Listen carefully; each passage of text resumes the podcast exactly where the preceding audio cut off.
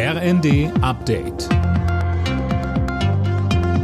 Stündlich neu. Auf den Punkt informiert. Ich bin Finn Riebesell. Guten Abend. Wie genau soll das neue Bürgergeld aussehen? Dazu hat sich Arbeitsminister Heil heute geäußert und Details seines Gesetzentwurfs vorgestellt.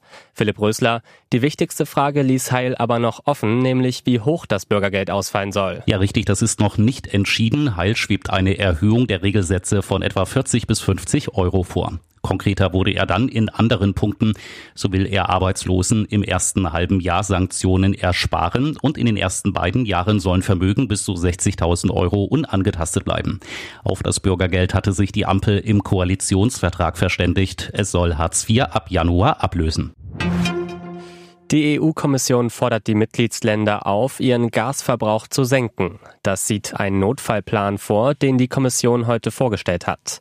Sönke Röhling, da geht es erstmal um eine freiwillige Einsparung von 15 Prozent bis März nächsten Jahres. Ja, und das könnte dadurch erreicht werden, dass Heizungen gedrosselt und AKW-Laufzeiten verlängert werden, so Kommissionschefin von der Leyen. Zur Einordnung, Deutschland hat seinen Verbrauch im Vergleich zum Vorjahr schon um 14 Prozent gesenkt. Sollte es trotzdem nicht reichen, will die Kommission drastischere Maßnahmen durchsetzen.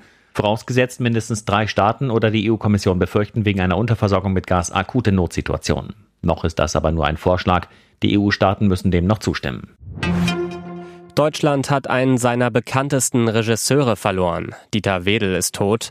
Das hat das Landgericht München mitgeteilt. Dort lief ein Strafverfahren gegen den 82-Jährigen. Ihm wurde Vergewaltigung vorgeworfen. Demnach starb Wedel bereits vergangene Woche in Hamburg.